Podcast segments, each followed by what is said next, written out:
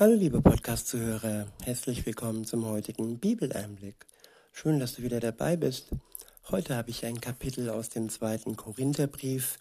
Es ist das Kapitel 9 und ich verwende wieder die Übersetzung Neue Genfer. Der erste Abschnitt ist überschrieben mit dem Vorhaben muss die Ausführung folgen.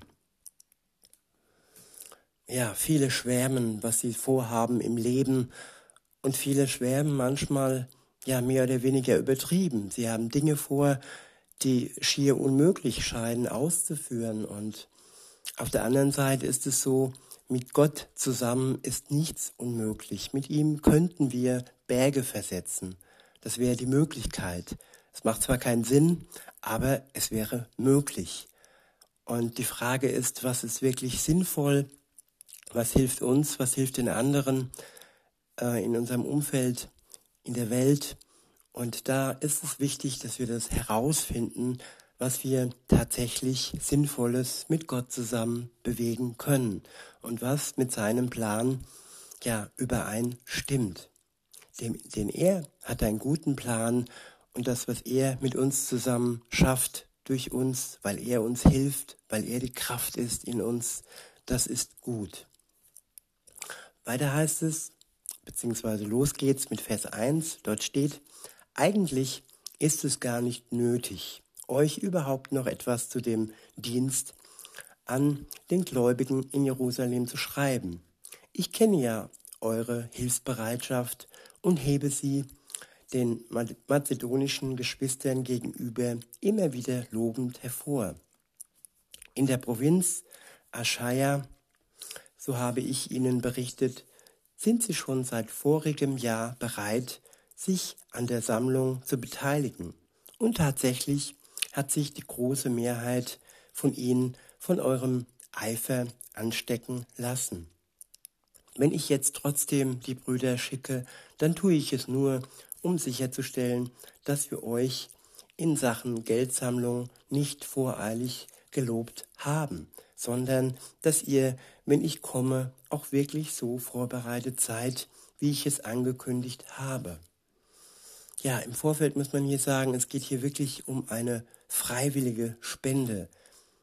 Und da war es wohl so, dass es keine Sozialhilfe gab und dass die Menschen ringsherum auf die Wohlhaber, Wohlhabenderen ja angewiesen waren. Und bei uns ist es so, ja in Deutschland, dass der Staat doch noch, wie lange es noch dauert, man weiß es nicht, ja, für die Sein sorgen kann. Weiter heißt es, es ist gut möglich, dass einige Mazedonier mit mir kommen. Stellt euch vor, sie müssten feststellen, dass ihr gar nicht vorbereitet seid. Wie beschämt würden dann wir, um nicht zu sagen, ihr in dieser Sache dastehen. Ich hielt es daher für angebracht, die Brüder zu bitten, dass sie zu euch vorausreisen und dafür sorgen, dass das Geld für eure seit langem zugesagte Spende noch vor meiner Ankunft zusammengelegt wird. Ja, da geht es ums Thema Fremdschämen oder ums Thema Zusagen machen und um das Thema ja loslassen können, loslassen von seinem Wohlstand und davon etwas abgeben an die Armen. Weiter heißt es, auf diese Weise wird es dann auch wirklich eine reiche und gesegnete Spende sein und nicht etwa ein kümmerlicher Betrag, der den Eindruck erweckt, als ob ihr geizig wärt. Ja, etwas Spaßiges am Rande. Keine Angst, ich fordere euch jetzt nicht auf zur Spende. Noch bin ich gut versorgt und Gott hat mich bis hierher, bis, hier, bis hierher immer gut versorgt, auch wenn ich nicht im Wohlstand lebe. Aber meine Internetleitung steht noch und auch ja, mein Handy, mit dem ich diesen Podcast aufzeichne, funktioniert noch. Gott sei Dank. Insofern, ja, schaut, wo ihr selbst helfen könnt in eurem Umfeld. Und wenn ihr jetzt kein Geld habt, mehr oder weniger so wie ich, dann eben durch eure Gaben, durch eure Zeit, durch euer Ohr, dass ihr zuhört, ja, ganz so, wie Gott euch begabt hat, dass ihr von dem etwas abgebt, was nicht immer Geld sein muss. Weiter heißt es, der nächste Abschnitt ist überschrieben mit vom Segen der Freigebigkeit. In Vers 6 steht, denkt daran, wer wenig sät, wird auch wenig ernten. Und wer reichlich sät, wird reichlich ernten. Jeder soll für sich selbst entscheiden, wie viel er geben möchte und soll den Betrag dann ohne Bedauern und ohne Widerstreben spenden. Ja, man könnte hier wirklich einfügen, Zeit, Gaben, Spenden, all das geben, was man ja zur Verfügung hat. Das muss nicht immer Geld sein. Nur wenn es so ist, dann sollte man sich nicht wie Donald Duck an sein Geld klammern und viel zu viel ja mit ins Grab nehmen, was eh niemanden hilft, beziehungsweise es geht ja eh nicht.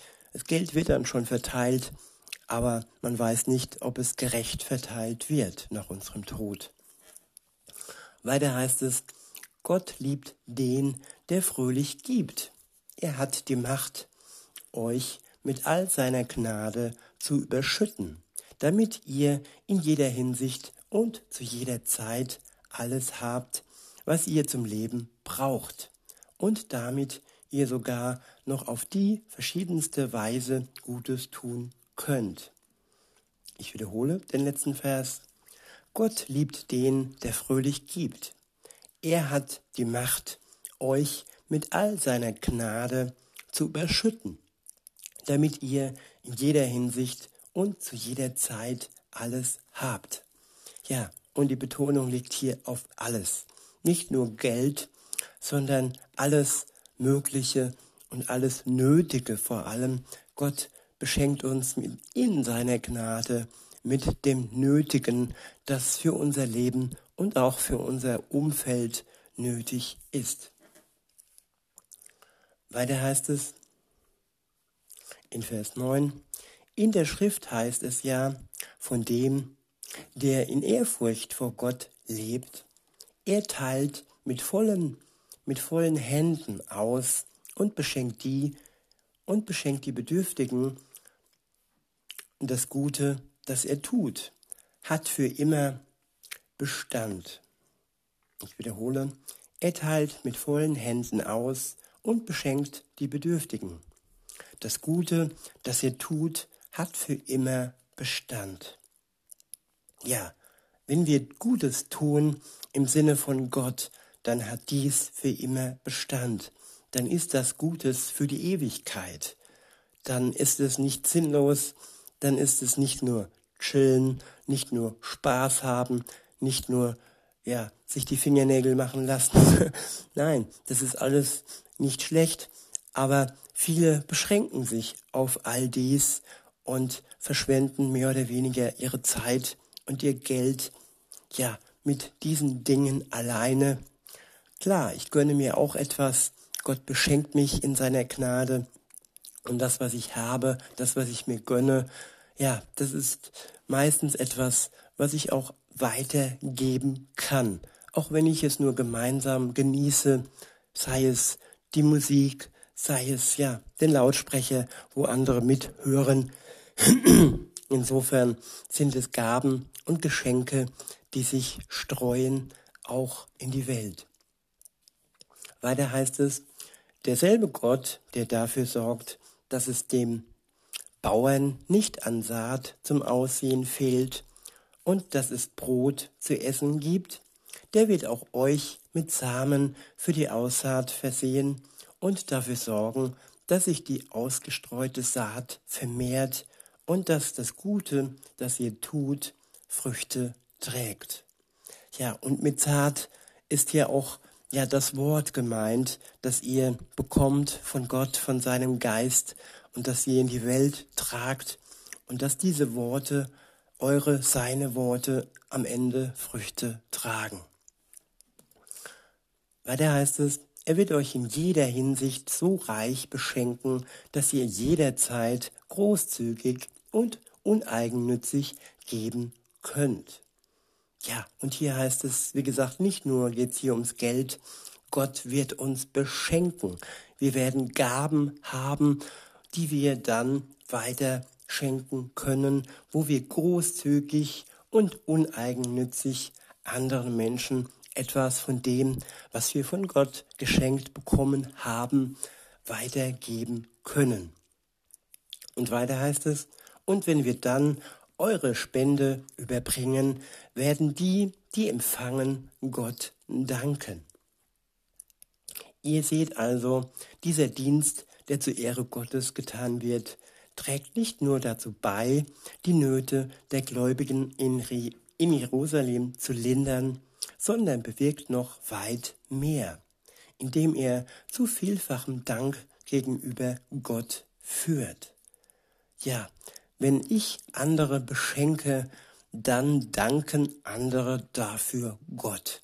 Das ist auch ja ein Ergebnis von unserem Beschenken. Es geht nicht nur um uns, es geht nicht nur darum, dass uns gedankt wird, dass uns die Ehre gebührt. Nein, am Ende soll es Gott sein, der wirklich ja ähm, Dank bekommt und das sollte unser Ziel sein. In Vers 13 heißt es, euer Einsatz bei diesem Projekt zeigt, dass ihr in eurem Glauben bewährt seid. Und dafür werden die, denen ihr dient, Gott preisen. Sie werden ihn dafür preisen, dass ihr euer Bekenntnis zum Evangelium von Christus ernst nehmt und eure Verbundenheit mit ihnen und allen anderen auf eine so großzügige und uneigennützige Weise zum Ausdruck bringt. Ja, die Betonung liegt auf uneigennützig. Es nutzt nicht uns etwas, wenn wir Gutes durch Gott tun, sondern am Ende kommt es Gott und auch wiederum uns zugute. Je mehr Gott kennenlernen, je mehr Gott danken und den preisen, je besser ist es für die ganze Welt und auch für die neue Welt, die kommen wird, wo dann umso mehr Menschen ja ja zu Hause sein können.